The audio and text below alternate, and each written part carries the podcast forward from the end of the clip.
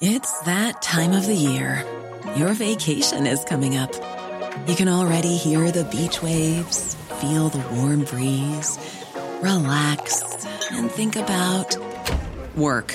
You really, really want it all to work out while you're away. Monday.com gives you and the team that peace of mind. When all work is on one platform and everyone's in sync, things just flow wherever you are. Tap the banner to go to Monday.com.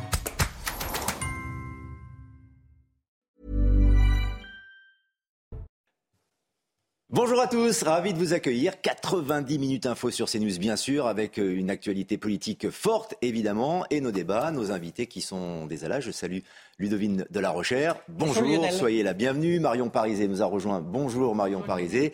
Et bonjour Thomas Ménager. Bonjour. Merci d'être avec nous, député du Rassemblement national du Loiret. Forte actualité effectivement autour euh, du Rassemblement national et de l'élection de Jordan Bardella. Ce sont les titres d'ailleurs de l'actualité de notre émission à présent. Jordan Bardella qui a été officiellement élu à la présidence du Rassemblement national avec 85% des voix face à Louis Alliot, alors que le parti est sous le feu des critiques après les propos de Grégoire de Fournas. Marine Le Pen ne se met pas en retrait pour autant, elle va continuer à diriger le groupe RN à l'Assemblée nationale et se préparer à 2027. Et puis dans l'actualité, la manifestation des motards qui protestent aujourd'hui à Paris contre le stationnement payant et le retour du contrôle technique pour les deux roues.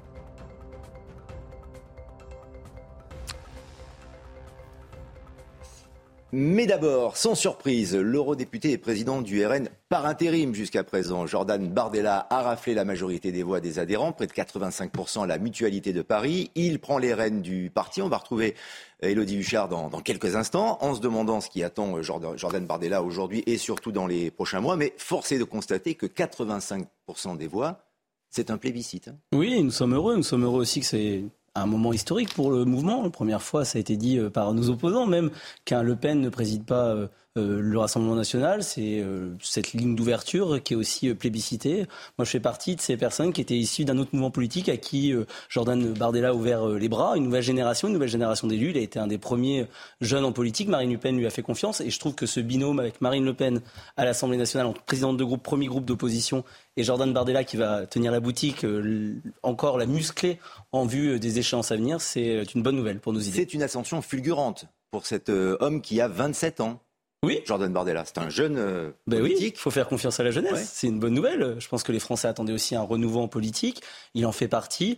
Et d'allier euh, l'expérience de Marine Le Pen avec euh, cette jeunesse euh, à qui Marine Le Pen fait confiance. Moi aussi, j'ai 30 ans. On est énormément de jeunes à l'Assemblée nationale. Je trouve que c'est très positif. Ça permet aussi que les Français euh, se sentent représentés. On avait l'habitude d'avoir des personnes euh, euh, plutôt âgées, beaucoup d'hommes en politique. Ben, il y a des jeunes maintenant, il y a des femmes. C'est bien, c'est représentatif de la société. Votre réaction, Marion Parisé? Il fallait qu'une page se tourne que le nom de Le Pen soit un peu moins présent dans le périmètre du Rassemblement national. En tout cas, il y avait une nécessité, après un certain nombre finalement d'approches de, de l'élection présidentielle, qui était l'objectif réel de, Marine Le Pen, et un certain nombre d'échecs, malheureusement, de pouvoir entamer une nouvelle page en répondant à un besoin qui est assez profond et qui s'exprime euh, sur tout l'échiquier politique, hein, d'une certaine forme, de dégagisme, en tout cas euh, lié à l'âge, hein, d'une certaine mmh. manière. On, on, ressent ce, ce, sentiment dans chacun des partis et qui est de faire la place à des nouvelles têtes, à des nouveaux profils, en se disant, bon, les, les anciens ont échoué, euh, mettons peut-être euh, toutes les billes sur les nouveaux pour euh, tenter une nouvelle, une nouvelle page. Mais ça, c'est l'idée maîtresse. Après, dans les faits, dans le fait de tenir un parti, le fait de réussir à faire vivre un parti, souvent on se rend compte aussi que ça demande beaucoup d'expérience et pas uniquement la force de la jeunesse, mais de savoir euh, manier ces équilibres-là. Je pense que Jordan Bardella a aussi réussi à convaincre en partie parce que euh, Marine Le Pen lui a laissé aussi occuper un rôle euh, de présidence intérimaire qui lui a permis peut-être de gagner la confiance d'un certain nombre d'élus et notamment de cadres du RN en, en ce sens-là.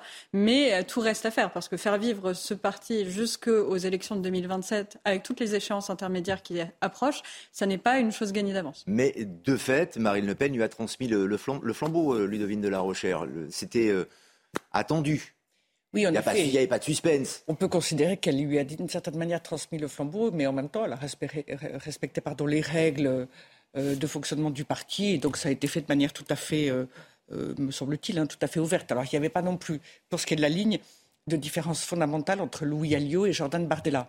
Mais le fait est que depuis quelques années, Jordan Bardella est la figure montante. Euh, et j'allais dire, c'est formidable s'il est jeune parce qu'il a euh, nécessairement, il se projette encore davantage dans l'avenir que quelqu'un qui a 20, 30 ou voire 40 ans de plus que lui, euh, pour certains politiques. Mais surtout, ce qui est important, il semble l'avoir, c'est la compétence. Hmm. Il a quand même fait ses preuves depuis quelques années. Il est monté très vite, mais néanmoins, quelquefois il a fait des, j'allais dire, des grands sauts d'un seul coup, effectivement. Mais il est auprès de Marine Le Pen depuis maintenant un certain nombre d'années. Il a une grande expérience des médias et il commence à avoir acquis aussi quelques années de, de comme il est eurodéputé, de, de, mandat électoral. Oui, et d'expérience, puisque ça fait un petit moment qu'il est là, euh, en effet. On va en reparler avec vous en plateau, mais on va rejoindre Elodie Huchard à la mutualité de Paris, où donc Jordan Bardella a obtenu 85% des voix pour accéder à la tête de la présidence du Rassemblement national. Euh, Elodie, vous êtes en direct pour CNews. Qu'est-ce qui attend Jordan Bardella aujourd'hui, dans les prochaines heures, mais surtout dans les prochains mois désormais?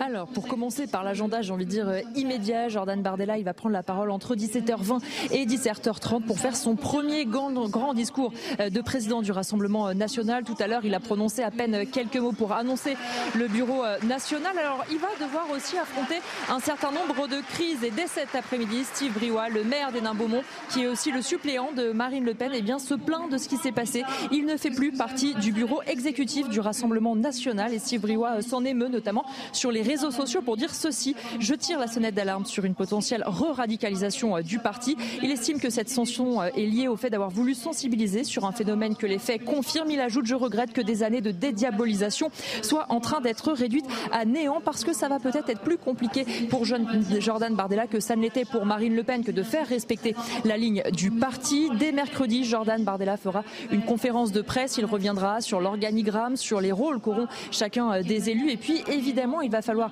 préparer aussi un certain nombre d'échéances. Depuis tout à l'heure, dans les tables rondes, on parle beaucoup des élections municipales, des élections européennes. Évidemment, 2027 semble encore loin et de toute façon, tout le monde attendra de savoir ce que fait Marine Le Pen pour savoir s'il faut ou pas lui trouver un ou une remplaçante. Mais on voit pour Jordan Bardella, c'est à la fois un travail de fond quand même parce qu'il va falloir réussir à mettre tout le monde sur la même ligne et surtout de continuer, selon lui, en tout cas, à dédiaboliser le Rassemblement national.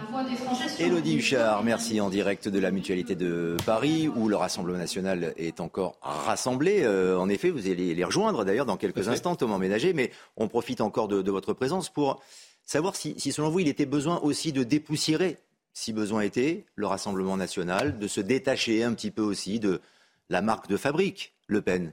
Non, je pense que c'est dans la continuité. Jordan Bardella n'a pas cherché à dépoussiérer. Le travail, je pense, de changement euh, du parti a été effectué par Marine Le Pen, qui a permis euh, au parti de passer d'un parti protestataire pendant des années, qui a levé un certain nombre de sujets importants en termes d'immigration, mondialisation, euh, des sujets. Euh, voilà, et moi je remercie tous les militants qui étaient euh, là par le passé et qui ont fait ce travail. À un parti aujourd'hui, un parti de gouvernement, un parti qui fait son travail à l'Assemblée nationale. Donc je pense que ce changement a été a, déjà été a déjà été réalisé. Par contre, Jordan Bardella apporte un renouveau, une jeunesse. Et aujourd'hui, j'entends des questions sur la ligne. La ligne est celle de Marine Le Pen. Il l'a clairement dit. C'est celle qui a été aussi plébiscité euh, par les Français au moment des élections législatives, 42% euh, au moment euh, des présidentielles. On a une ligne directrice qui est celle de Marine Le Pen et, Jordan Bardella. L'immigration, l'identité, la sécurité.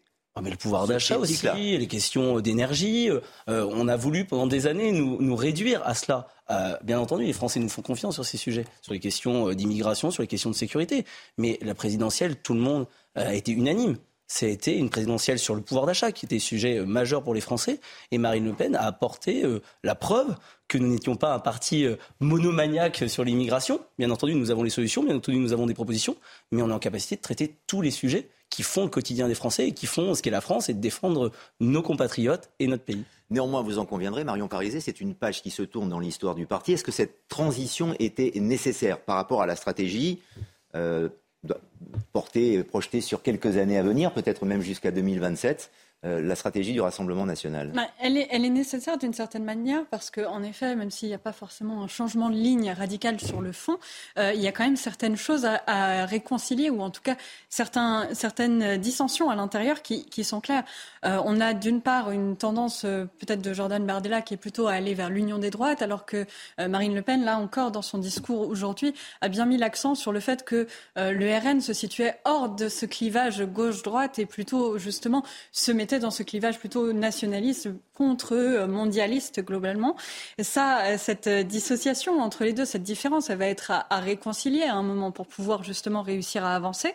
Et également sur euh, la double stratégie qui est d'une part de fragiliser le front républicain qui continue quand même d'une certaine manière à exister et qui a continué jusqu'aux dernières élections, même si les progrès ont été significatifs pour le RN, notamment au moment des législatives.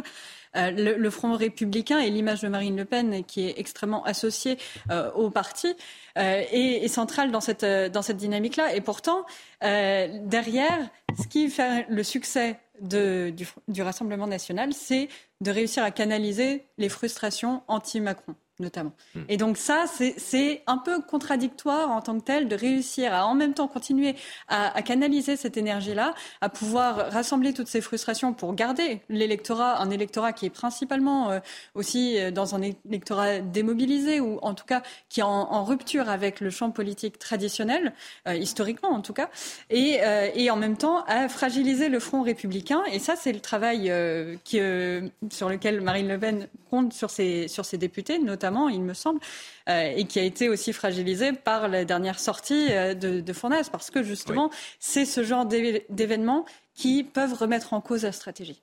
Cette polémique, on en parle aux alentours de 16 heures sur, sur CNews avec euh, nos invités, mais on essaie de mieux connaître encore Jordan Bardella pour celles et ceux qui nous regardent et qui ne le connaîtraient pas bien. Vincent Fandez revient sur le parcours donc du nouveau président du Rassemblement national.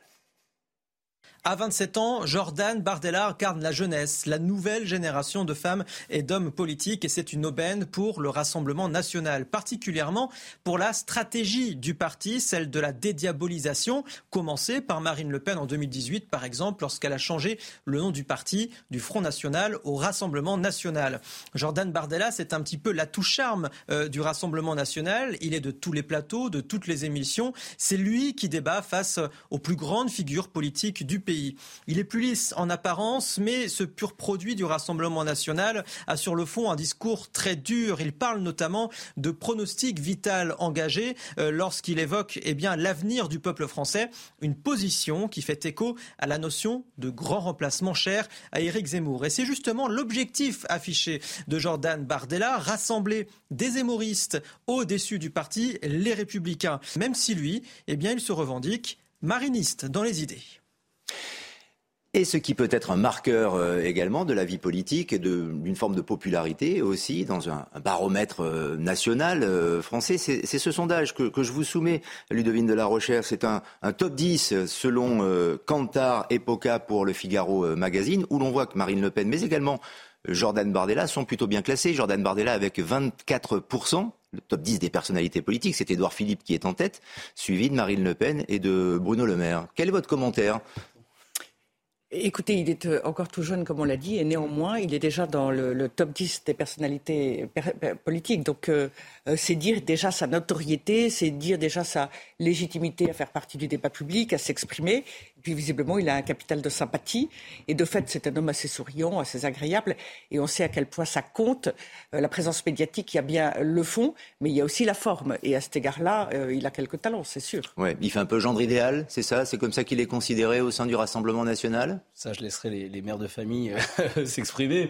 Moi, aujourd'hui, je vois juste qu'il a fait un gros boulot, qu'il a fait ses preuves à la tête du parti, qu'il a fait ses preuves en élection, lors des élections européennes, qu'il a fait euh, arriver en tête le Rassemblement national. Je pense que c'est ça ce qui est intéressant, c'est de se dire euh, est-ce qu'il a aujourd'hui euh, les capacités de diriger ce mouvement? Il a fait ses preuves en étant là par intérim pendant la présidentielle et les élections législatives. C'est aussi sa victoire, les élections législatives. Ça a été bien entendu la victoire de Marine Le Pen, c'était dans la continuité des, élections présidentielles, mais c'est aussi, aussi le travail, l'image qu'a donné Jordan Bardella depuis les élections européennes.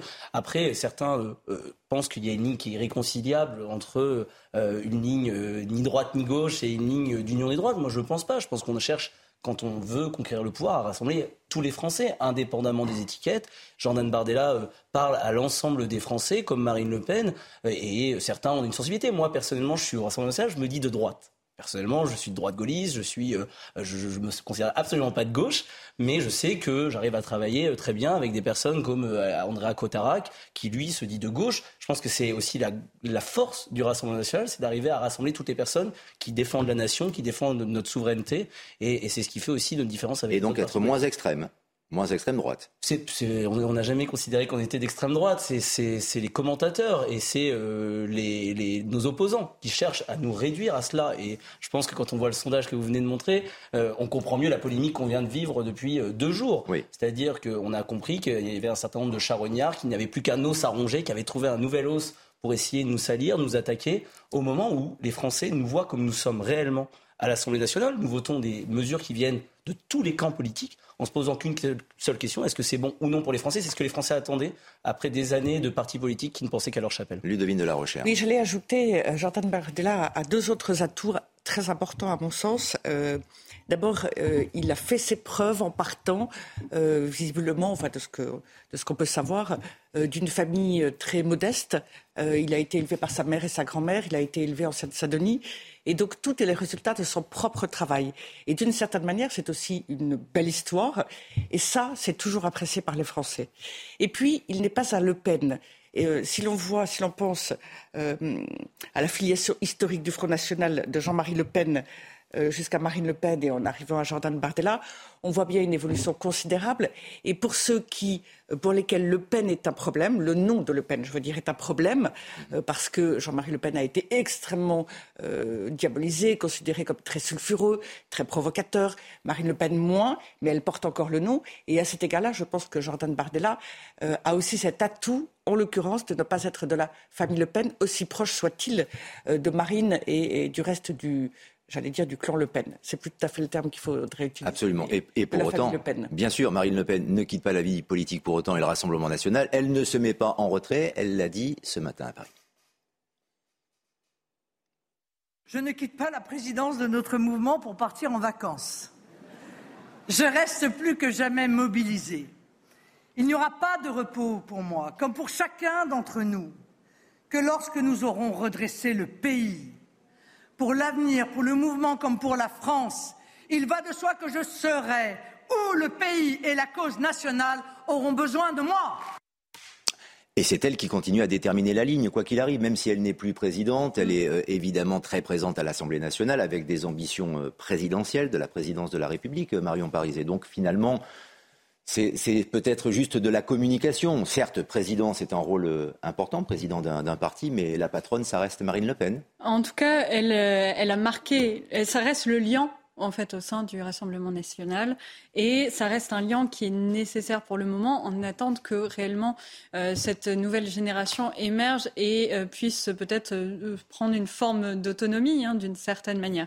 Est-ce que cette autonomie se prendra avant 2027 ou devra attendre une nouvelle candidature de Marine Le Pen à la présidentielle? On peut se poser la question. Ça peut aller parfois plus rapidement que prévu, mais on voit que Jean-Luc Mélenchon a fait un peu la même stratégie en finalement choisissant de se mettre en retrait officiel d'un certain nombre d'instances, tout en restant en fait le centre et le cœur battant de, son parti politique. Donc derrière, on est sur des partis qui sont tellement marqués par leur figure euh, centrale que c'est très difficile pour eux aujourd'hui de basculer vers une forme de, euh, de renouvellement plus, euh, j'ai envie de dire démocratique, c'est pas tout à fait le terme, mais en tout cas un changement qui soit fait comme nos démocraties en tout cas, parfois d'alternance de lignes, parfois de changement de génération et qui ne dépendent pas simplement de la tenue d'une forme de, d'une sorte de dynastie. Hein, quelle qu'elle soit, euh, dans ces partis-là. Mais du côté de Jean-Luc Mélenchon, on peut aussi se dire euh, qu'il divise pour mieux régner, c'est-à-dire qu'il n'a pas un dauphin. Alors, Jordan Bardella n'est pas tout à fait le dauphin de Marine Le Pen, mais enfin, il est très proche, il est vraiment dans la droite ligne. du côté de Jean-Luc Mélenchon, autour de lui, il y a plusieurs jeunes par rapport à lui, euh, très compétents, très talentueux, qui portent ses idées avec force. Mais enfin, il n'y en a pas un qui émerge plus que tous les autres. Et on peut imaginer que Jean-Luc Mélenchon, il veille, et d'autant plus que, visiblement, il ne se ferme pas la porte pour 2027. et à cet égard-là, je pense aussi d'ailleurs que du côté du Front National, du Rassemblement National, pardon, il y a plus de temps qui va encore se dérouler avant qu'il soit envisagé euh, une succession bien concrète et réelle à Marine Le Pen. Exactement, Thomas Ménager. Est-ce que la stratégie est si claire que cela? Marine Le Pen programmée pour, pour 2027 et Jordan Bardella qui n'aura pas d'autres ambitions politiques, euh, puisque la fin peut venir en mangeant L'appétit, en tout cas Il a été très clair. Il a été très clair pendant sa campagne. Donc euh, je ne vois absolument pas, et je lui fais totalement confiance, trahir Marine Le Pen. C'est absolument pas du tout son objectif. J'en suis totalement convaincu. Après, la différence avec Jean-Luc Mélenchon, c'est que nous, nous sommes en dynamique, alors que Jean-Luc Mélenchon et, la succession de Jean-Luc Mélenchon, c'est un peu une entreprise qui est en faillite depuis le début euh, de cette euh, législature. Euh, ce qu'on voit, c'est qu'aujourd'hui, Marine Le Pen se concentre sur le travail à l'Assemblée nationale parce que, oui, il est vrai, les Français ont donné 40, près de 42% à Marine Le Pen à l'élection présidentielle, mais il y a un gros boulot aujourd'hui pour crédibiliser, pour convaincre les Français que nous n'avons pas convaincus, nous sommes en capacité de gouverner. Et en fait, notre boulot, il est très clair à l'Assemblée nationale. Moi, je suis très clair, et tant auprès de mes électeurs qu'auprès de l'ensemble des Français, c'est que nous, nous sommes à l'Assemblée nationale pour prouver aux Français et aux commentateurs qui cherchent depuis des années à nous nuire, à penser que nous sommes incapables, à, donner le sentiment que euh, nous ne serions pas en capacité de gouverner le pays, que nous avons les capacités et que nous bossons au quotidien à l'Assemblée nationale pour leur prouver. Nous irons à l'Assemblée nationale dans, quelques instants, dans quelques minutes, pour reparler de l'affaire Grégoire de, de, Fournas, bien sûr, qui fait polémique aujourd'hui. C'est peut-être pas dans le meilleur timing, mais dans l'actualité, également cette manif de motards en colère aujourd'hui à Paris contre le stationnement payant et le contrôle technique, qui est une réglementation qui s'applique euh, à tout le pays. Une mobilisation qui est partie en début d'après-midi de l'avenue Foch, donc dans la, capitale. Les motards se mobilisent. Jeanne Cancard est sur place. On, vous retrouve avec des usagers de deux roues qui ne veulent plus, Jeanne, passer à la caisse.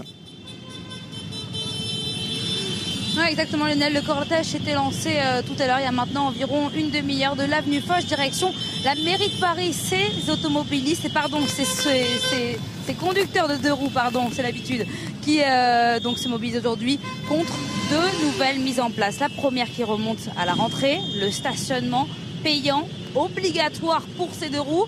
Si nous disent, si nous expliquent ces motards, eh bien c'est que la plupart, finalement, ils viennent de toute l'île de France. Ils n'habitent pas forcément ici à Paris, ils viennent au contraire des banlieues. Ils nous expliquent que les transports en commun soit sont saturés, soit eh bien, ne leur permettent pas de se déplacer réellement de leur domicile jusque dans Paris sur leur lieu de travail. Donc qu'est-ce qu'ils font? Eh bien, ils s'achètent des deux roues, ces deux roues-là qui maintenant, dont ils doivent payer le stationnement. Il faut savoir qu'en moyenne, c'est 35 euros, voire 2000 euros par an. On a fait le calcul, 2000 euros par an si on veut prendre l'abonnement pour pouvoir garer son deux roues. Dans Paris, ils nous disent c'est une dépense supplémentaire qu'on ne peut pas mettre, surtout en ce moment, surtout pendant cette période d'inflation. Donc ils sont évidemment mobilisés pour ça, pour dénoncer cette nouvelle mesure qui, selon eux, eh euh, se poursuit, poursuit la ligne de la politique anti-deux roues ici à Paris. Et puis ils se mobilisent aussi contre la mise en place du contrôle technique, ce que le gouvernement avait refusé, mais le Conseil d'État a dit le contrôle technique sera bien mis en place. Pour eux, eh bien c'est une mesure inutile, contraignante, qui va coûter de l'argent, mais ils nous disent même si ça devait être gratuit, on ne voudrait pas parce que ça ne sert à rien finalement ce contrôle technique. On peut le faire nous-mêmes. C'est vraiment pour continuer à embêter ceux qui sont sur des deux roues. Il faut savoir que parmi les motards qui sont présents ici, ils sont environ un millier à être présents, mobilisés ici pour la manifestation. Et bien parmi eux, il y a des membres de l'association, de la Fédération française des motards en colère, qui seront reçus mercredi par le ministre des Transports Clément Beaune. Jeanne Cancard pour CNews dans les rues de Paris avec Fabrice Elsner. On vous retrouvera euh, dans quelques minutes également dans notre deuxième demi-heure d'émission. Euh, Jeanne Cancard, mais peut-être une réaction, euh, Thomas Ménager. Alors, pas forcément uniquement sur le stationnement à Paris, parce que c'est très parisien justement comme, comme sujet. En revanche, le contrôle technique, ça s'étend à tous les véhicules de, de, toute la France. Ça a été retoqué par le Conseil d'État et c'est encore une somme d'argent supplémentaire pour les usagers. On évoquera l'inflation euh, tout à l'heure, le, pouvoir d'achat. Encore une fois, euh, les, les usagers doivent passer à la caisse. Oui, ça tombe mal. Et encore une fois, le gouvernement n'est pas à la hauteur. Euh, c'est vrai qu'on est déjà dans une période très difficile, avec une inflation, avec un coût des carburants qui est très important.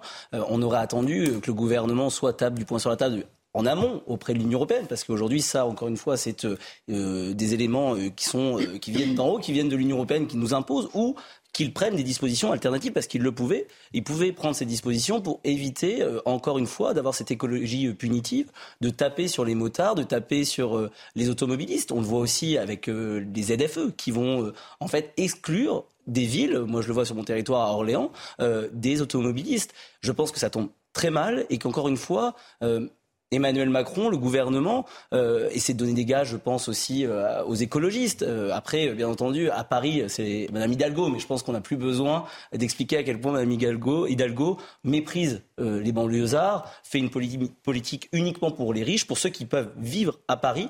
Sauf qu'il y a des millions de franciliens, des millions de Français qui n'ont les moyens euh, de euh, vivre à Paris, qui doivent vivre en banlieue ou qui doivent vivre en ruralité, mais qui doivent prendre leur véhicule pour aller travailler, pour aller se soigner. Moi, je le vois euh, sur mon territoire. On a enlevé tous les services publics de la ruralité. Et maintenant, tout est concentré dans les métropoles. Et on dit aujourd'hui aux personnes qui doivent prendre leur véhicule, vous ne pourrez plus y aller. C'est vraiment la double peine. Et aujourd'hui, on fait tout l'inverse de ce qu'on aurait dû faire, on aurait dû faire en, la matière. Avant de marquer la pause, je voudrais vous montrer une petite image et on aura l'occasion de la commenter euh, dans quelques minutes dans notre deuxième demi-heure de 90 minutes info. Cette image devant le ministère de, de l'économie dans le 12e arrondissement de Paris avec les militants écologistes de dernière rénovation. Ce sont ceux notamment qui avaient bloqué l'autoroute A6, euh, vous vous en souvenez, il y a euh, quelques jours pour la cause euh, écologiste. Et donc là, ils se sont enchaînés, une dizaine se sont enchaînés devant le ministère de l'économie et obligent donc la police à, intervenir pour pouvoir les, faire circuler et dégager la voie. Euh, autre opération donc de, dernière rénovation. Ce nouveau mouvement euh, écologiste qui prend donc qui s'installe sur les sur le trottoir ici vous l'avez vu devant le ministère de l'économie. On marque une pause, on aura le temps de réagir dans quelques instants sur cette image et sur le reste de l'actualité. À tout de suite. On se retrouve dans 90 minutes info sur CNews, 90 minutes info week-end, bien sûr, l'actualité avec nos invités qui sont toujours avec nous, Ludovine de la Rochère, Marion Parizet et Thomas Ménager. Et les titres de l'actualité, Jordan Bardella, élu dans un fauteuil à la tête du Rassemblement national ce matin à la mutualité de Paris, mais sur fond de polémique puisque le député RN Grégoire de Fournas a été exclu de l'Assemblée nationale pendant 15 jours de séance après ses propos à teneur raciste au sujet de bateaux de migrants. En Méditerranée, ces migrants à bord, en rade de la Sicile actuellement, sont pris dans une impasse politique. Le gouvernement italien de Giorgia Meloni rechigne à accueillir ces rescapés secourus par les ONG. Et puis la grogne des motards dans les rues de Paris, le Conseil d'État a jugé illégale la décision du gouvernement de reporter la mise en place d'un contrôle technique pour les deux roues motorisées. Et on peut dire aussi que la journée d'hier a marqué euh, l'histoire de l'Assemblée nationale, puisque la censure avec exclusion temporaire dont on parlait en titre a été votée contre Grégoire de Fournas. Un fait rarissime, puisque la dernière fois c'était en 2011. Explication et les réactions avec Vincent Farandès. Donc je vais vous demander euh, de vous prononcer. Dans une ambiance pesante, la quasi-totalité des députés présents dans l'hémicycle votent l'exclusion temporaire de Grégoire de Fournas. De se lever. Je vous remercie. Je demande à ceux qui sont contre la censure de bien vouloir se lever. Seul le groupe Rassemblement national se prononce contre. Grégoire de Fournas est donc interdit de participer aux travaux de l'Assemblée pendant 15 jours. Son indemnité parlementaire est amputée de moitié pendant deux mois. Carlos Martins Bilongo s'en satisfait pleinement. On est, euh, moi et au nom de mon groupe, soulagés. C'est la sanction maximale.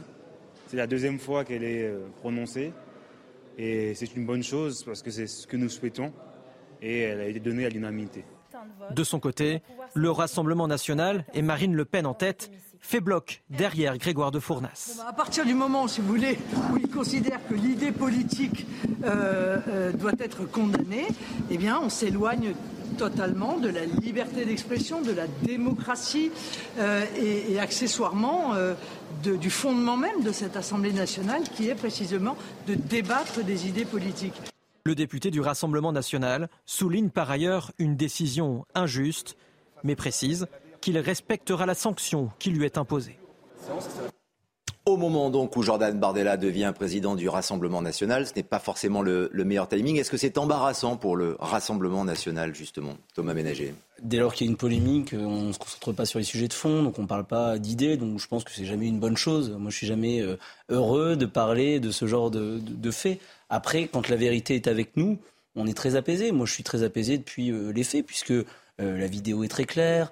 Euh, toute personne qui a un minimum d'honnêteté intellectuelle, et je remercie par exemple le sénateur Retailleau qui l'a dit, qui a publié euh, un, très bon texte dans lequel il explique que le combat politique n'empêche pas l'honnêteté intellectuelle. Et notre collègue a dit qu'il retourne en Afrique au moment où notre collègue de la France Insoumise parlait du bateau. Donc les choses sont claires. ce qui est aujourd'hui indigne, c'est de voir certains charognards utiliser ce, se fait euh, pour euh, en fait se racheter euh, une image, alors que depuis le début, la France insoumise est en dégringolade, est en difficulté. ils ont montré une image déplorable dans l'hémicycle. Donc, ils ont sauté sur la première occasion venue, parce que ce qu'a dit notre collègue est très clair, et c'est notre ligne politique, qu'ils le veulent ou non.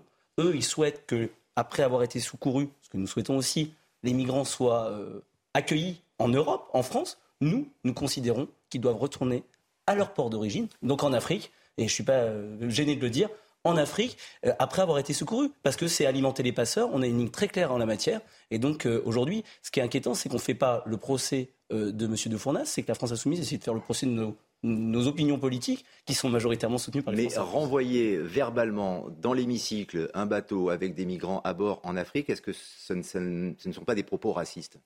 Ah bah sinon on ne peut plus rien dire. Hein. C'est-à-dire que c'est juste une idée politique. C'est-à-dire que c'est pas le problème de la couleur de peau des personnes qui sont à bord du bateau, c'est le fait qu'ils sont en situation irrégulière, qu'ils veulent rentrer de manière clandestine en Europe, même s'il y avait des personnes blanches qui partaient d'un port africain et qui voudraient rentrer de manière irrégulière en Europe, ce serait la même chose.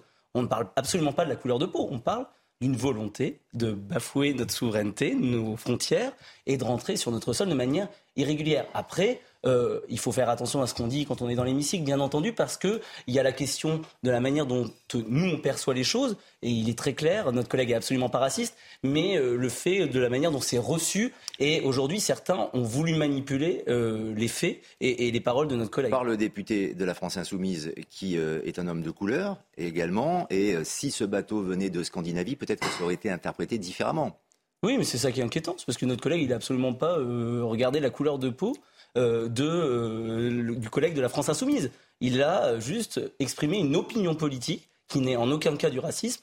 Et en fait, c'est ceux qui voient tout par la couleur de peau. C'est-à-dire que nous, quand on voit un collègue, on voit un collègue. On ne voit pas un collègue euh, d'une couleur ou d'une autre. Et c'est ça la différence. C'est que je pense qu'au final, ils nuisent à la cause qu'ils prétendent défendre, c'est-à-dire la lutte contre le racisme. Cela veut dire donc, Marion Parisé, qu'on est dans un délit d'expression, si on écoute bien ce que dit Thomas Ménager?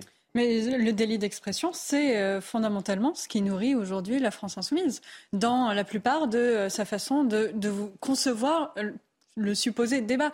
C'est qu'aujourd'hui, la France insoumise, globalement, rejette aussi le fait de pouvoir débattre sur certains sujets et profite plutôt du buzz pour pouvoir renvoyer ce qui diffère de leur opinion à une forme de d'inadéquation avec euh, le débat public. Ça serait insupportable pour eux de concevoir qu'on puisse aborder les sujets de cette manière-là, euh, de manière ouverte, de pouvoir discuter sur le fond. Et, ils utilisent la communication depuis le début pour provoquer, pour jouer sur les sentiments, sur les émotions et mobiliser aussi leur base électorale à travers ça.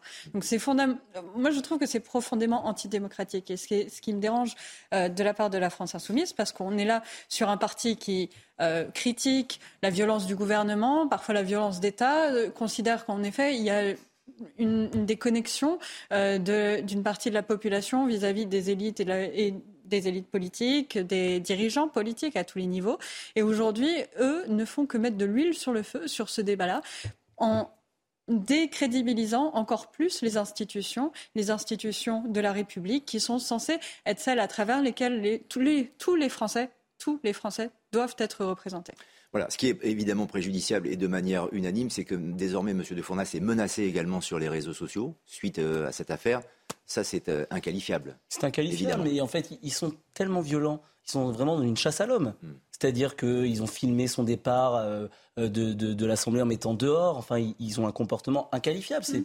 personnes prétendues humanistes qui en fait euh, jette en pâture un père de famille, euh, un homme qui est engagé pour le pays, un homme qui se bat pour ses idées et un homme qui est absolument pas raciste, seulement pour des considérations politiques. Et qui devait d'ailleurs. je tiens à rappeler qu'il n'a pas été en plus sanctionné pour des propos racistes. Parce qu'en fait, le procès verbal le dit la, très clairement. La réglementation, ce, ce, n'est pas effectivement le, le, le, terme de propos racistes Ils qui a sont été très retenu, heureux de dire ça a été décidé par le bureau à l'unanimité. C'est pour tumulte, pour avoir euh, mis le bazar euh, dans l'hémicycle. Donc en fait, euh, aujourd'hui, ils cherchent juste à surfer, surfer euh, sur, cette polémique. Mais malheureusement, les Français, enfin pour eux, les Français euh, sont, sont, intelligents, ils ont vu la vidéo, ils sont très clairs en la matière. Avant cette affaire, devait-il occuper des fonctions euh, plus importantes au sein du Rassemblement national? C'est ce que j'ai cru comprendre. Avant l'élection de Jordan Bardella, qui souhaitait peut-être lui, lui, confier un poste plus important.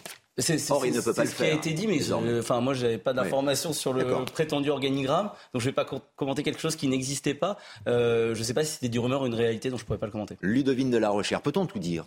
Dans l'hémicycle, dans un hémicycle Ou peut-on venir habiller n'importe comment, comme ça a été le cas pour certains élus, certains députés qui sont venus en claquette parfois ou en maillot de, de football? Alors en tout cas, à l'Assemblée nationale, il y a des usages. L'usage veut qu'on arrive en, pour les hommes en costumé avec une cravate et donc pas avec des baskets, a priori. Euh, mais il y a un autre usage qui est une grande liberté d'expression et souvent les débats sont très vifs, parfois même virulents. Euh, pour autant, ils ne sont pas aussi bruyants habituellement qu'ils ne le sont euh, depuis que la France a soumise à un nombre important de députés. Moi, ce que je voulais dire sur cette affaire, c'est qu'à mon sens, le racisme, il est plutôt du côté de LFI. Pourquoi? Parce que ils sont obsédés, disent-ils, par les discriminations au point de différencier les personnes suivant leur identité et en particulier suivant leur couleur de peau. Ils sont tellement obsédés par cela que quand M. Bilongo s'est exprimé, euh, il est euh, effectivement d'origine africaine et euh, eux, quand M. Tournas a dit qu'il retourne en Afrique, ont cru qu'il s'agissait du député lui-même. C'est eux qui ont pensé qu'on pouvait parler du député. Et visiblement, M. de Fournas, ça ne lui traversait même pas l'esprit. Donc, qui fait une différence sur la couleur de peau et l'origine euh, euh, de sa famille, en tout cas, puisque lui est né en France, c'est bien LFI. Ça n'est pas, en l'occurrence, M. de Fournas. Moi, je trouve cela stupéfiant. C'est le contraire de ce qu'ils ont voulu dire euh, ensuite. Et on voit d'ailleurs très bien dans la vidéo que M. Bilongo lui-même a répondu pas du tout il a parfaitement compris que M. de Fournas parlait du bateau, et ce sont les autres autour qui le regardaient, qui ont lu cela euh, sous un, un, une phrase, comme une phrase qui s'adressait aux députés. Et par ailleurs, effectivement, la sanction, elle est finalement, elle n'est pas du tout pour racisme, donc on le disait, elle est pour avoir créé du chahut. Mais qui a créé du chahut? C'est LFI. Ça n'est absolument pas euh, Monsieur de Fournas. Il a eu euh, cette expression à travers l'hémicycle. Il n'y a rien de plus classique, il n'y a rien de plus banal. Et j'allais même dire que les interpellations. Du chahut, il y en a très souvent dans l'hémicycle. Il y en a très souvent. Et donc. Euh, Là, la sanction, c'est la plus lourde possible. C'est la plus lourde possible. Et euh, qu'on se rappelle quand même ce député Renaissance qui a fait un salut nazi. Mmh. Et il a eu, euh, il a eu une, une, la, la petite des sanctions euh, qui est un rappel à l'ordre. Je crois qu'il n'était même pas inscrit au procès verbal. Donc il ne perdait même pas la moitié des indemnités mensuelles. Et en l'occurrence, M. de Fournas, sauf erreur de ma part, perd deux mois d'indemnité mensuelle. Euh, de ce que je comprends, il a une famille. Je regrette, mais pour ma part, je trouve cette affaire scandaleuse, mais pas du tout dans le sens dans lequel euh, un certain nombre de médias, de services publics en particulier, l'analyse. Je trouve que c'est et c'est vraiment malhonnête intellectuellement. Le racisme et l'idée qu'on pouvait lui dire euh, député dehors est venu de LFI. Juste un petit mot avec Marion Pariset sur cette, euh, cette affaire avant que l'on puisse enchaîner sur le reste de l'actualité. Fondamentalement, ça reste une maladresse politique. Hein. Pour le RN, c'est problématique d'avoir ce genre d'incident qui vient polluer le message Absolument. et la dynamique qui est en cours. Mais ce qui est étonnant, et, et là je, je, vous rejoins, c'est la question de, de cette sanction. Euh, quand on voit le chahut qu'il y a pu avoir à différentes reprises dans l'hémicycle, moi je ne peux pas m'empêcher de repenser aussi euh, aux propos sexistes, aux, euh, aux, aux, aux, bruits de poule quand on a eu des ministres femmes qui interpellaient. Et là, on n'a pas eu de sanction, on n'a pas eu ce niveau de sanction-là.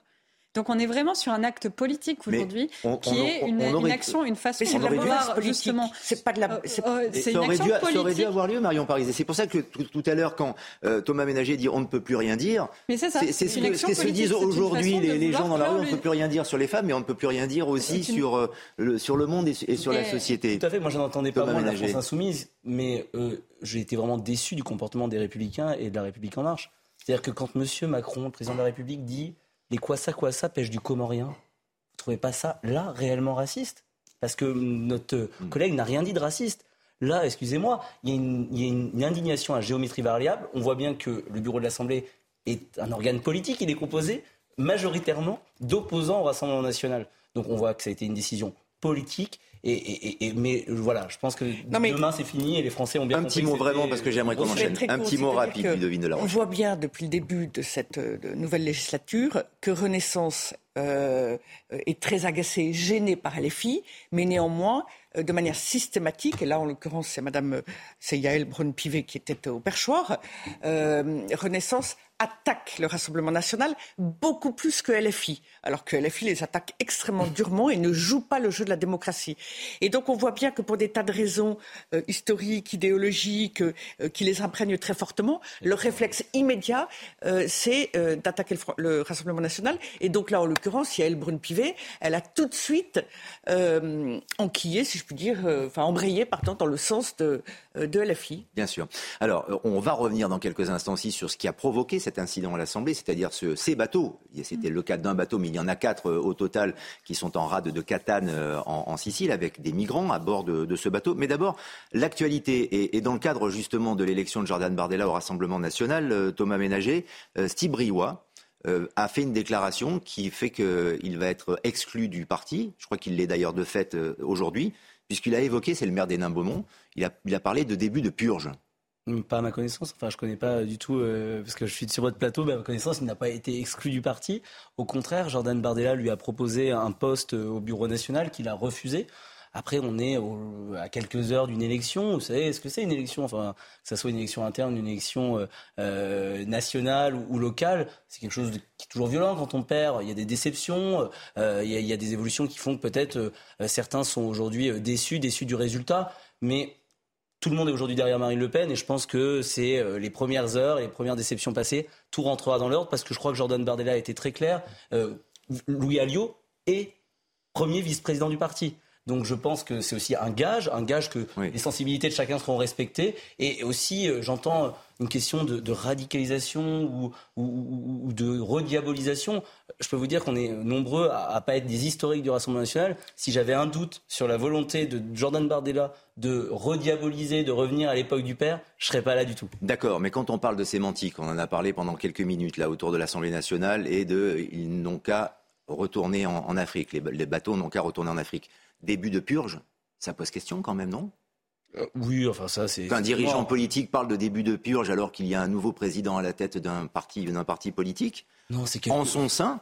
C'est, maire des qui est même une commune. On peut faire une exégèse du terme, enfin voilà, c'est, je veux dire, c'est la violence du combat politique et de la déception quand on perd une élection. On est un peu excessif, et je pense que ce terme était un peu excessif. Enfin, moi je vois aucune purge, je vois vraiment des représentants de l'ensemble des sensibilités. Euh, euh, et, le vrai gage, la vraie preuve, c'est que le numéro 2 du parti est Louis Alliot, que M. Briouat euh, soutenait. Donc moi, je suis absolument pas inquiet. À l'origine donc de l'incident de l'Assemblée nationale dont on parlait, les difficultés d'un bateau humanitaire en Méditerranée, celui de l'association SOS Méditerranée, l'océan Viking, qui transporte à son bord 234 migrants. Et euh, il n'est pas le seul bateau, il y en a quatre en tout. Ils sont tous au large donc de, de l'Italie, de la Sicile euh, actuellement. Ils cherchent à accoster. Explication d'Augustin Donadieu. Voilà plus de dix jours que les 234 migrants sauvés par l'Océan Viking attendent de pouvoir débarquer. Après avoir essuyé un refus de l'Italie, SOS Méditerranée qui exploite le navire demande de l'aide à la France, l'Espagne et la Grèce pour pouvoir accoster. Pour Gérald Darmanin, Rome ne respecte pas le droit international. C'est le port le plus sûr et le plus proche qui doit l'accueillir, en l'occurrence l'Italie. Nous avons dit à nos amis italiens que nous sommes prêts à prendre bien évidemment une partie des femmes et des enfants. Jusqu'à maintenant, 20 demandes de port sûr ont été formulées par l'ONG. Toutes sont restées vaines. Alors voyant le mauvais temps arriver, le navire s'est positionné à moins de 50 km des côtes italiennes. La France n'a pour le moment pas répondu à l'appel de détresse. La députée européenne Nadine Morano dénonce un système de sauvetage qui incite à l'immigration. Moi, je ne veux pas que ces personnes risquent leur vie en mer. Je ne veux pas qu'on les incite à partir. Je ne veux pas qu'on leur réserve un destin à vivre dans des bidonvilles. Moi, je veux une immigration qui soit choisie. Je ne veux pas qu'on continue à instrumentaliser tout ce système qui, est une pompe à immigration illégale. C'est ça la vérité. Au total, quatre bateaux de sauvetage se trouvent actuellement en mer, avec à leur bord plus de 1000 personnes qui attendent de pouvoir débarquer sur le continent européen. Voilà, et cet après-midi, à la rédaction de CNews, nous avons projeté également le trajet des différents bateaux. On peut voir la carte qui est proposée, ces bateaux qui sont toujours en rade de Catane, en Sicile, sauf un bateau, le bateau Humanity, qui est en train de faire route vers le nord. On ne sait pas pourquoi, mais les autres sont toujours en rade de Catane et attendent de pouvoir euh, eh bien, amarrer et tout simplement aller sur le sol euh, italien. L'Italie doit-elle respecter le droit international? Thomas Ménager, parce que ça fait partie du droit international que d'accueillir des, migrants. L'Italie doit euh, faire respecter la volonté, et Giorgia Meloni doit faire respecter la volonté des Italiens, et je crois que les Italiens sont très clairs, comme les Français. Ils en ont marre, ils ne veulent plus que l'on accepte, euh, comme l'avait dit, euh, je crois, Michel Rocard, toute la misère du monde. Aujourd'hui, euh, et c'est même Emmanuel Macron lui-même qui, en 2018, sur un autre bateau, avait dit que c'était d'un cynisme absolu et que ça nourrissait les passeurs. Nadine Morano l'a dit de manière très claire. Aujourd'hui, on envoie un message assez, assez limpide aux passeurs. C'est-à-dire qu'ils utilisent la misère humaine, ils mettent des personnes qui sont en difficulté sur des, sur des canaux de fortune. Ils savent très bien qu'il y aura des ONG qui vont les sauver, et ça, nous sommes d'accord pour les sauver. Mais euh, on accentue le phénomène en envoyant un message clair que ces personnes seront sauvées ramenés puis régularisés dans la plupart des cas euh, sur notre sol. En attendant, c'est une situation qui est inextricable pour les migrants. Depuis que Giorgia Meloni d'ailleurs a pris le pouvoir en Italie, les choses ont changé selon Xavier Lotte, le directeur des opérations de cette association qui s'occupe donc notamment de certains de ces bateaux, SOS Méditerranée. On écoute. Les choses ont changé à l'heure actuelle euh, pour la bonne et simple raison que jusqu'à présent, même si nous déplorions des temps d'attente très longs pour euh, l'obtention d'un port sûr euh, par les autorités euh, italiennes, nous obtenions l'attribution de ce port et nous obtenions des réponses assez rapides et concrètes. Depuis, depuis l'accession, en effet, euh, au pouvoir du nouveau gouvernement, nous sommes dans une période d'incertitude, alimentée par des déclarations de presse qui, évidemment, euh, nous, euh, ne, nous, amènent pas beaucoup d'optimisme. Est-ce la démonstration, Marion Parisi, que la politique d'immigration italienne est en train de se, durcir et que c'en est la juste application? Bah, en tout cas, c'est ce qu'a promis Giorgia Meloni. C'est ce qui l'a amené au pouvoir. Ce qui l'a amené au pouvoir, c'était deux choses. C'était un, le fait que l'Italie s'est globalement appauvrie depuis le début des années 2000 et n'a pas su se relever des, crises de 2008 et des, crises de 2010-2011. Et c'est euh, la question migratoire, parce que le nombre d'immigrés en Italie a quasiment quintuplé euh, entre les années 80 et le début des années 2010, avec euh, du coup un sentiment de vraiment pour le coup, euh, d'inégalité euh, qui, est ressentie par les Italiens beaucoup plus que dans le reste de l'Europe et qui se sont aussi sentis laissés totalement à l'abandon par l'Union européenne qui avait promis de pouvoir répartir les coûts, de pouvoir euh, prendre en charge la sécurisation des frontières, etc. Alors il y a eu des progrès un peu sur la sécurisation des frontières. Il y a eu Frontex, il y a eu les accords avec la Libye aussi qui ont permis de réduire un petit peu le nombre de, de bateaux en partance de Libye par ces accords-là. Mais derrière, on, reste encore sur des, sur des difficultés profondes. Et Giorgia Meloni a été euh, amenée au pouvoir pour pouvoir euh, justement engager ce rapport de force avec l'Union européenne, engager cette défense des intérêts des Italiens et essayer de sortir les Italiens de, la misère dans laquelle ils sont arrivés aujourd'hui. Donc c'est normal qu'elle tente de le mettre en œuvre. Et si elle n'y arrive pas, elle pourrait se retrouver dans une situation aussi compliquée que euh, les premiers ministres successifs au Royaume-Uni lorsque euh, euh, les, mesures qu'ils ont mis en œuvre, qui étaient celles pour lesquelles ils ont été élus, n'ont pas réussi à montrer euh, leurs preuves et à montrer des résultats suffisants pour la population. Donc elle a vraiment une nécessité d'agir en la matière et c'est totalement logique qu'elle le fasse de cette sorte face à des organismes qui utilisent le droit international euh, de manière à pouvoir justement pouvoir piéger d'une certaine manière les gouvernements avec lesquels ils sont en, jeu en face. Bien sûr, mais il y a des, êtres humains, humains la, vie d'êtres humains hein, qui, est, en jeu.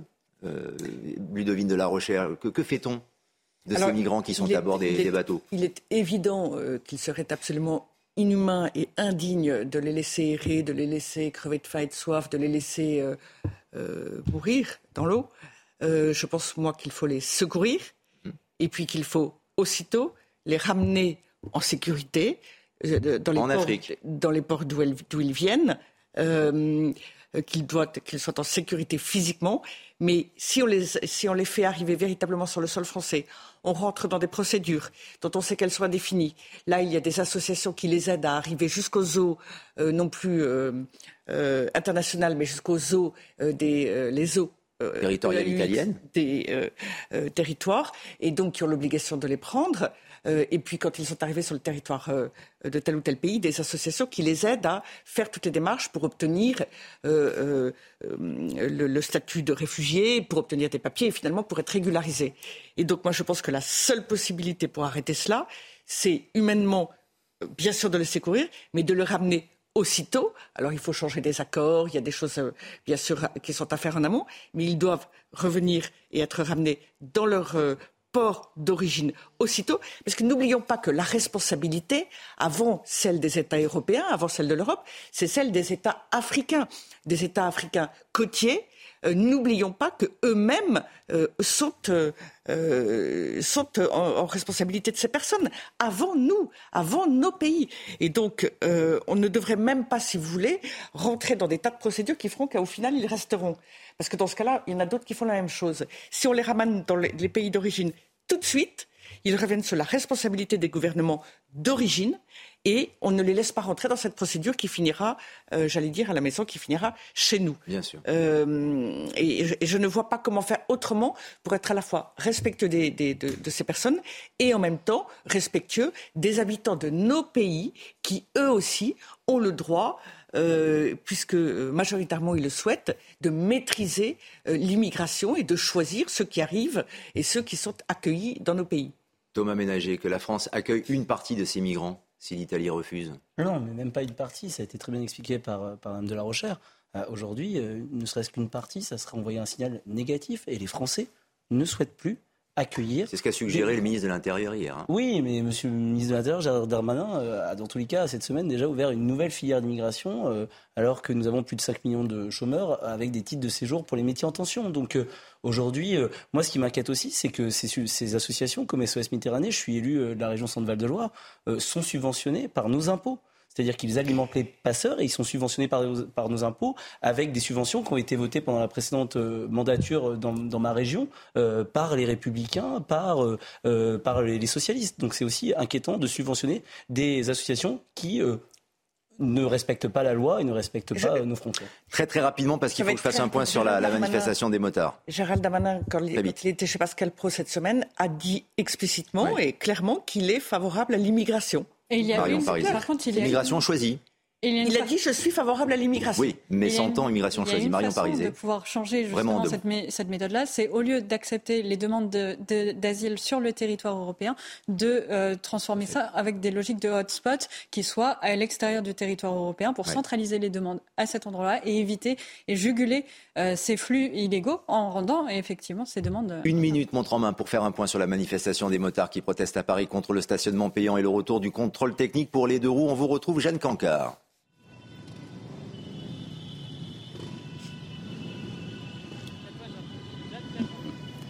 Jeanne Cancard qui est dans les rues de Paris. Et c'est à vous, chère Jeanne. Je vois que vous êtes en train de circuler. Oui, c'est bon. Lionel, je, vous entends bien. Il y a un petit peu de bruit autour de nous puisqu'il y a près d'un millier de motards qui est en ce moment présent ici dans les rues de Paris. Des motards qui viennent de toute l'île de France justement pour protester à la fois contre le stationnement payant maintenant pour les deux roues depuis le début de la rentrée. Ce qui nous explique, eh bien, c'est qu'ils vivent ça comme une forme de discrimination. Ils nous disent la plupart des personnes qui ont des deux roues, c'est pour venir travailler ici dans la capitale des personnes qui habitent à l'extérieur de Paris, en banlieue et qui n'ont pas toujours la possibilité de prendre des transports en commun pour se rendre de leur domicile leur lieu de travail. Nous explique aussi que selon eux, eh bien, ils participent, ils participent à, à la fluidification finalement du trafic ici à Paris, souvent très encombré avec les voitures. Et ils nous disent les motos, les deux roues, nous, on arrive à fluidifier ce trafic. Alors on a l'impression d'être punis alors qu'on a le sentiment de moins polluer, de moins encombrer les voies. Et là, on a l'impression que toutes les punitions s'abattent sur nous. Ils nous disent, nous, on veut bien faire de l'écologie, on veut bien faire notre possible, mais trouver des motos électriques, déjà, c'est très compliqué, puisqu'il faut le rappeler, les stationnements, le stationnement, en revanche, n'est pas payant pour les deux roues électriques, mais c'est moins généralisé, moins démocratisé. Ici, c'est plutôt les scooters électriques qui sont le plus vendus. Ces motards, ils protestent donc contre cette première mise en place et puis aussi contre la mise en place du contrôle technique. Le gouvernement ne le souhaitait pas, tout comme les motards, mais le Conseil d'État, eh bien, lui, s'est rangé du côté favorable à la mise en place du contrôle technique. Il nous dit que ce n'est pas forcément une question de prix finalement, c'est pas les 50, 60, 70 euros qui, nous posent souci, même si c'était gratuit, on serait contre, puisque pour nous, c'est une, une mesure qui est inutile. Ils sont donc aujourd'hui mobilisés pour protester le but final, le point final de cette manifestation, c'est la mairie de Paris, là où la plupart des fédérations de motos se réunissent tous les lundis depuis la rentrée pour justement manifester contre le stationnement payant pour ces deux roues. Et il faut aussi savoir que l'une des fédérations les plus importantes, la Fédération française des motards en colère, eh sera reçue ce mercredi justement par le ministre des Transports Clément Beaune pour discuter de la mise en place du contrôle technique en France. Cancard avec Fabrice Elsner. Merci infiniment à Thomas Ménager que je propose de revenir très évidemment sur, sur ces news, mais on vous raccompagne. En tout cas, je reste avec euh, Ludovine de la Rochère et Marion Parizet pour évoquer encore l'actualité sur ces news. À tout de suite. La dernière partie de 90 minutes info week-end avec nos invités Ludovine de la Rochère et Marion Parizet et bien sûr les débats et les titres de l'actualité. Les motards sont en colère, ras-le-bol de passer à la caisse pour le stationnement et le contrôle technique. Ils manifestent en ce moment à Paris. L'inflation s'installe dans le quotidien des Français. Dans les supermarchés, la hausse des prix continue. Les hôtesses de caisse sont en première ligne.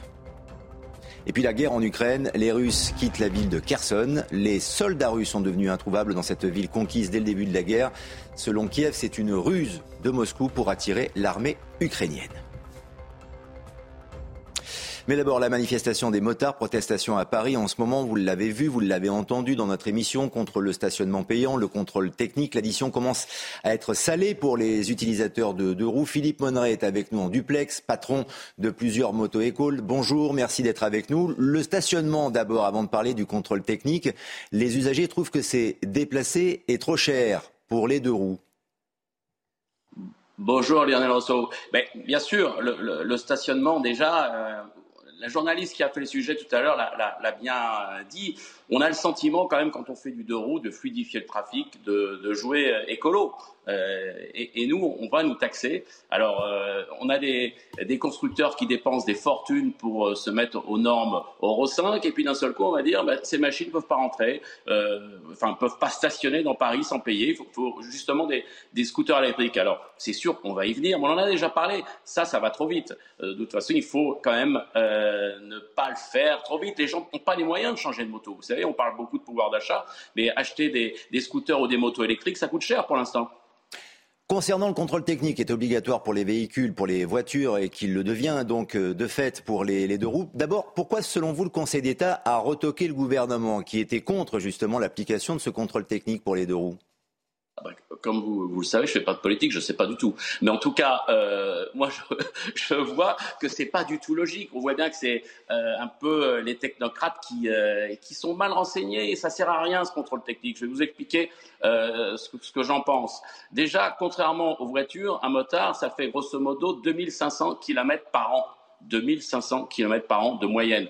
Donc ça veut dire qu'au bout de 4 ans, quand on va faire un, un, un contrôle technique, la machine va avoir euh, maxi euh, 10 000 kilomètres. Alors on parle de sécurité. Sécurité, ça représente rien. C'est euh, 0, euh, voilà les gens qui sont concernés par un, accident à cause d'un problème de, sécurité. Euh, donc on va on va pas du tout euh, dans, dans le bon sens. Ça, ça sert uniquement et là et là c'est la police qui doit faire euh, vraiment euh, qui doit verbaliser pour le bruit. Alors si on, estime que, et bien sûr, euh, je ne vais pas paraître être grincheux, mais, euh, mais c'est vrai que si moi je suis dans mon lit, j'adore la moto, mais j'entends quelqu'un passer avec un échappement libre à 2 heures du matin, euh, ça m'emmerde, d'accord? Donc je comprends, je comprends ces gens. Et donc il faut verbaliser les gens qui n'ont pas les, les, pots d'échappement euh, réglementaires. Ça, tous les constructeurs et la chambre syndicale le dit. Et il n'y a, a, a, pas de, de souci là-dessus, mais ça vaut pas un contrôle technique. Parce que le contrôle technique, le type, il va venir avec son pot homologué, et puis celui qui a vraiment envie d'embêter de, tout le monde, il va remettre son pot, de, son pot qui fait du bruit. Donc euh, là, on, on, on, applique quelque chose qui ne servira à rien. Et déjà, on, on parle de sécurité. En termes de sécurité, bah justement pour la sécurité, la sécurité, Philippe Monneret, le contrôle technique est utile pour les deux roues, même indispensable. Mais non. Pourquoi? Je viens de vous dire l'inverse. Euh, d'abord, le motard, il, regarde beaucoup sa machine, d'accord euh, Il est très très attaché à, l'état de, sa moto. Il roule beaucoup moins si on doit calquer ça à, l'automobiliste. Et je conçois que l'automobiliste se dit bah, pourquoi pas eux? Mais eux se, sont laissés faire un peu. Donc euh, voilà. Et puis en voiture, c'est pas pareil. Les usagers de scooters, pardonnez-moi, mais les usagers de scooters, pas forcément les motards qui font de la moto pour partir en week-end ou faire de la compétition, mais ceux qui se déplacent en deux roues, en scooter notamment à Paris ou dans les grandes villes, vous êtes persuadé, Philippe Monneray, qu'ils font très attention à leur machine et à l'état de leur machine et qu'ils ne sont pas des dangers pour eux-mêmes et également pour les autres usagers? Alors, déjà, euh, alors, on peut dire au niveau de pression des pneus, etc., je pense qu'on est parfois à côté de la plaque. Mais ça reste des, engins urbains. Et de toute façon, ce contrôle technique, euh, qui va le faire? Parce que euh, ça va coûter très cher pour pour pas grand chose. C'est-à-dire que tous les organismes n'ont pas vraiment envie de le faire parce que comment on va tester le freinage d'une moto, par exemple sur voilà les gens qui n'ont pas de permis, qui, qui vont tester qui n'ont pas le permis moto. Mais ça, ça va être un, un souci énorme pour pas grand-chose. Nous, ce qu'on avait proposé avec euh, Club 14 et AXA Prévention, c'était un, une vérification technique avant la revente. D'accord? Mais euh, un, un, scooter, et, notamment pour les motos, vous savez que dans le permis moto, on insiste beaucoup sur l'état de la moto et l'entretien de sa moto. Euh, c'est assez poussé quand même. Hein. Alors, je pense que quand même les gens sont aussi raisonnables, et quand on monte sur un deux roues, on sait qu'il faut que ça soit en bon état pour euh, ne pas être en danger. Euh, voilà. Mais moi, je, ne suis pas du tout favorable, comme vous l'avez dit. On a bien compris, oui, oui, bien sûr. Mais il faut faire confiance aussi, si je vous écoute bien, à la, la civilité, au, sérieux également des, usagers. Euh, oui, mais continuent de manifester, bien sûr. Maintenant, on, nous prend tous pour, pour des moutons. Et c'est ça le problème, c'est que euh, les motards, c'est pas forcément. D'abord, on en a ras-le-bol parce que ça fait. Là, ils chargent beaucoup la mule. Hein entre le stationnement, alors ça n'a rien à voir, donc ça c'est la ville de Paris, mais entre le stationnement qui va s'étendre à d'autres villes, on l'a bien compris. Là, le contrôle technique, technique qui revient encore euh, euh, sur, sur le coup, là, à un moment donné, ras-le-bol.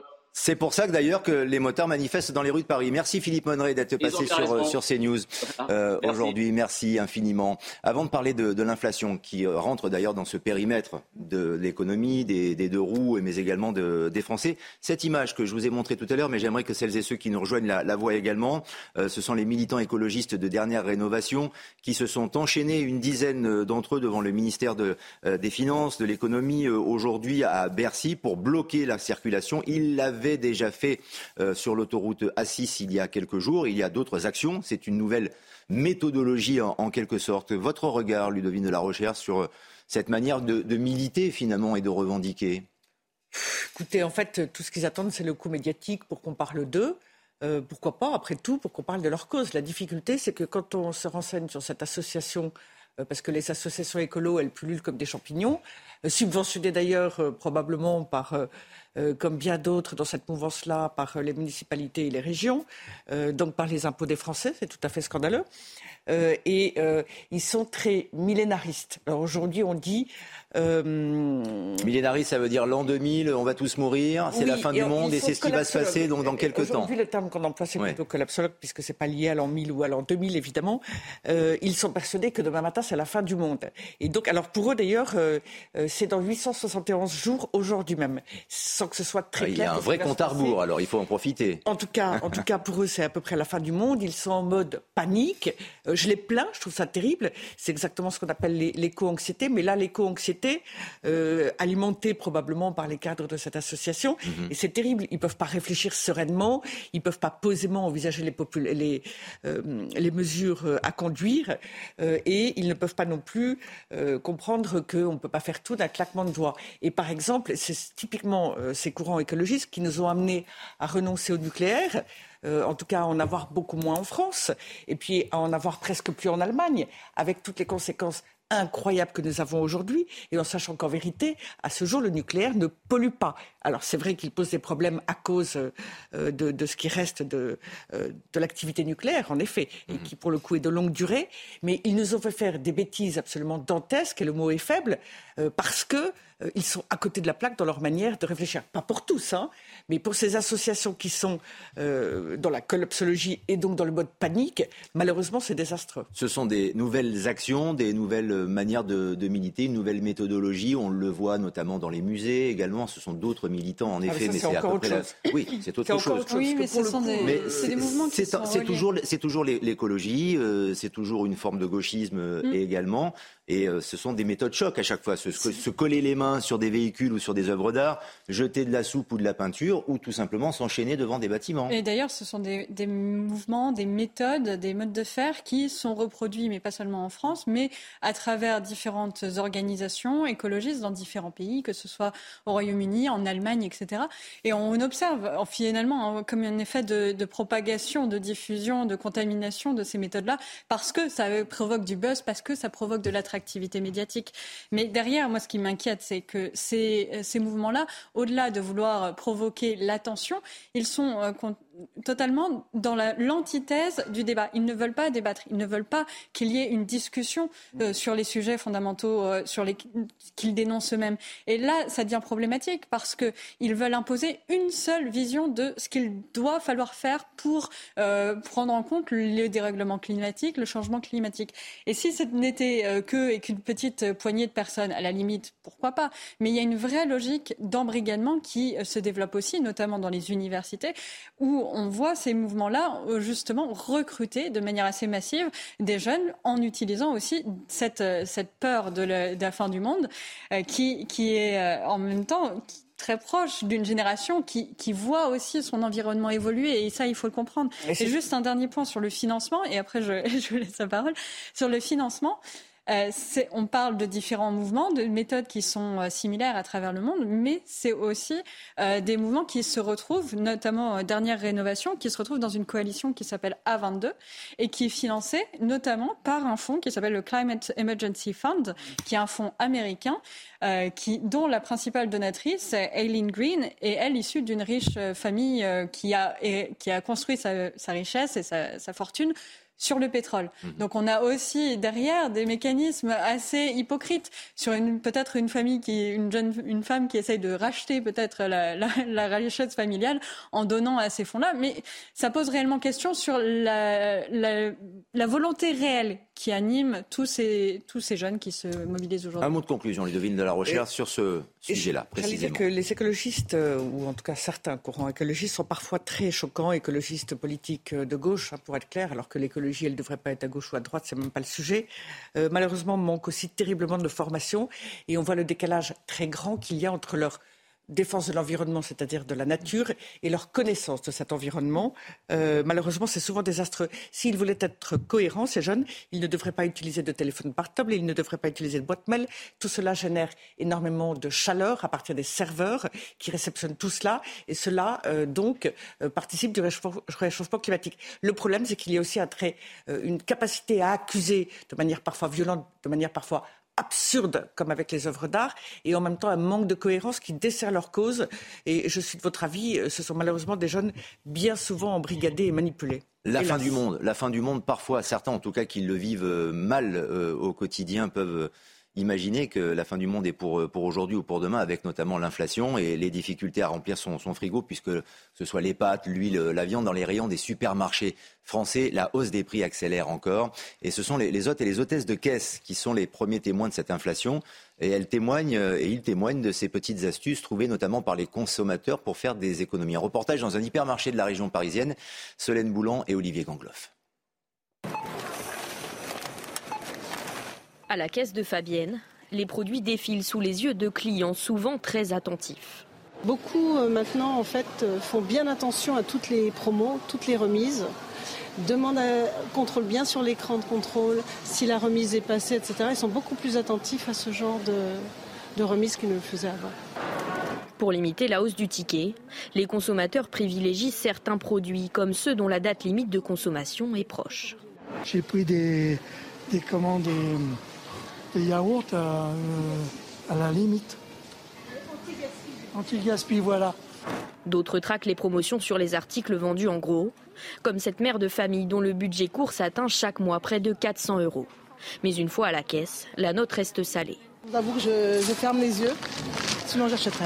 J'achète l'essentiel pour les enfants et puis après, nous, on se prive. Alors, les modes de règlement se cumulent. On va utiliser les tickets et puis le reste par carte. Les tickets restaurants. C'est pour ça que je veux dire, on se prive en fait. Beaucoup se privent d'ailleurs au dernier moment, lorsque les articles scannés en caisse deviennent alors trop coûteux. J'ai eu un jus de fruits l'autre jour, le monsieur l'a trouvé trop cher et il m'a demandé de le garder. Une bouteille de vin tout à l'heure euh, pour 20 centimes, elle a attendu vraiment que le roller ramène le, prix exact, sinon elle n'aurait pas pris la, la bouteille pour 20 centimes d'écart. Selon les dernières estimations, l'inflation dans les magasins de la grande distribution a atteint 9,35% en octobre sur un an. Voilà, c'est un phénomène qui risque de s'accentuer encore dans les prochains jours, les prochaines semaines, à l'approche des fêtes euh, de Noël, avec euh, des prix euh, qui, augmentent. Quand ça se joue tout de même pour un caddie ou pour des courses, Ludovine de la Rochelle, à 20 centimes, 20 centimes d'euros, c'est grave. Oui, c'est très, impressionnant. Alors peut-être aussi que la personne a vu un prix affiché et qu'elle veut le prix affiché peut-être plus pour le principe que pour les 20 centimes, je n'en sais rien, mais en tout cas, il est un fait euh, que cette augmentation de presque 10% euh, sur tout ce qui est absolument nécessaire, c'est-à-dire euh, notamment l'alimentation, c'est immensément difficile pour tout le monde. Alors, il y a peut-être toujours des, personnes très, très riches, enfin, c'est rare. Pour tout le monde, cela pose un problème, et j'allais dire en particulier pour les familles. Et malheureusement, le gouvernement, enfin, les gouvernements successifs depuis 2012, que ce soit sous Hollande ou sous Emmanuel Macron, les familles ont très euh, largement perdu. Euh, la politique familiale a été déconstruite, à l'exception de l'aide apportée aux familles monoparentales et aux familles les plus pauvres malgré tout. Mais au-delà, il y a toute la classe moyenne, toutes ces familles qui ont charge d'enfants et qui vraiment sont stressées, sont en difficulté parce qu'il y a le fait de manquer et puis il y a une très grande angoisse qui va avec cela, en sachant que dans notre vie contemporaine, il y a une particularité qui sont toutes les dépenses contraintes. C'est-à-dire que euh, nous avons le loyer, nous avons l'électricité, nous avons les téléphones, nous avons les transports. Il y a des obligations qui s'imposent. Et quand on veut essayer de faire des économies, aujourd'hui, oui, mais là, c'est carrément, difficile. ce sont carrément des impasses, même sur les soins médicaux que font les, que font les Français. C'est exactement. Dont un quart s'estime précaire. Mais tout à fait, et ça ne m'étonne pas, et parce qu'on a beaucoup, beaucoup de dépenses contraintes. C'est-à-dire que vous recevez vous passez votre temps, alors maintenant c'est par mail, à, recevoir des factures mm. euh, que vous ne savez même plus comment réduire quand vous habitez dans un, mm. immeuble d'habitation, euh, par exemple. Euh, enfin, un immeuble d'habitation, c'est le cas de la plupart des personnes qui habitent en ville. Vous dépendez, les dépenses dépendent aussi les uns des autres. Quand vous avez un chauffage collectif, vous ne pouvez pas baisser ou arrêter votre chauffage si tout l'immeuble a décidé de le mettre en route ou de mettre plus chaud. donc il y a beaucoup de choses qu'on ne maîtrise pas. Et ça, c'est un autre aspect très stressant. Alors c'est un aspect, en, en, effet, peut-être dans un, dans un second temps, mais tout de suite, immédiatement, il y a une euh, véritable réalité. On l'a vu sur les chiffres qui sont, qui sont présentés à, l'écran Marion Parisé. Même certains Français se privent parfois, disent s'être privés parfois de nourriture. Oui, de manger. Mais je pense qu'on a aussi ignoré que c'était quand même le cas déjà pour un certain nombre de foyers avant même cette crise et que aujourd'hui c'est un nombre qui augmente. Et c'est la situation au quotidien de nombreuses personnes qui euh, font des choix euh, court terme pour pouvoir euh, finir le mois. Euh, mais on oublie aussi le coût à long terme. On parle des Français qui se privent de soins, mais euh, derrière, faire des choix sur sa qualité d'alimentation, peut-être privilégier des aliments qui sont moins chers, donc ça va peut-être des céréales dans certains cas, éviter les légumes frais, tout ce qui est produit frais, parce que ça va être plus cher, les coûts auront plus augmenté que d'autres. Et eh ben ça va avoir des, des conséquences sur la santé parfois à long terme sur la qualité de vie. Et du coup, ça, c'est aussi des coûts qui sont payés par les Français, parce que, que la qualité de vie, c'est, on la paye d'abord soi-même, mais aussi pour la société, parce que c'est la, la, sécurité sociale derrière qui va aussi prendre en charge des personnes qui auront souffert, qui sont pollueront à des maladies. Et on ne l'a, on ne l'a pas mentionné, mais euh, ça, on a des mécanismes normalement notamment pour les familles qui doivent permettre d'essayer de réduire les inégalités, notamment la cantine scolaire. Mais là, aujourd'hui, avec l'augmentation des prix et l'inflation, la cantine scolaire, ça va être aussi très compliqué. Absolument. On a l'impression de perdre tout sens commun, mais en effet, les cantines scolaires sont, sont menacées euh, pour les matières premières, pour des de la nourriture de, de, qualité. Pour terminer, demain, émission exceptionnelle sur CNews, enquête de sens entre midi et 13h. Gad Elmaleh sera l'invité exceptionnel avec son nouveau film Reste un peu, une histoire de conversion. Écoutez Gad Elmaleh. On me dit, tu vois, tous les matins, en passant devant carrément, sans même que j'ai demandé, mon père me disait, cet immeuble, je ne veux jamais que tu rentres dedans. Et moi, forcément, à 6 ans, Un enfant à qui tu dis il faut pas rentrer dedans, tu ne penses qu'à une chose, c'est au jour où tu vas rentrer dedans. Et puis un jour, en revenant de l'école avec un, pote euh, musulman, lui, je dis, euh, mon père, il me dit qu'il faut pas rentrer là-dedans. Il me dit, c'est incroyable, moi aussi, j'ai pas le droit. Et j'en parle à ma sœur qui me dit, non, non, non, il paraît qu'il y a des trucs que tu dois pas voir là-dedans. Et forcément, ben, on y rentre. Et alors, en rentrant dans cette, dans cette église, je sais pas que c'est une église, je pousse la porte. Et c'est là que c'est fou parce que ma sœur vit simplement une, elle visite un immeuble, hein. elle est rentrée comme dans une boulangerie. Et moi, ben, c'est, j'y vois autre chose. Enquête d'esprit avec Gad Elmaleh demain à midi donc euh, sur, euh, sur CNews. C'est un, beau témoignage. Euh, en effet, c'est aussi en lien avec l'actualité puisque le pape est à, est à Bahreïn. Ce sera à 13h hein, demain l'émission sur, sur CNews. Le pape qui se rend à Bahreïn également, qui adresse un message aussi aux, aux musulmans. C'est important. Un message de le message de paix est important. Et le message de Gad Elmaleh est un message de paix également. Alors c'est assez incroyable. L'interview qu'il a donnée dans le Figaro aujourd'hui est magnifique. Il dit euh, La Vierge Marie m'ont plus beaucoup de foudre. C'est magnifique. Et il en parle dans l'émission demain à partir de 13h. Enquête d'esprit. Merci de nous avoir accompagnés. Merci Ludovine de la Rochère. Merci Marion Parisé. Dans un instant, c'est Punchline avec Patrice Boisfer. On se retrouve demain, bien sûr, à partir de 15h30 pour une nouvelle édition de 90 minutes info.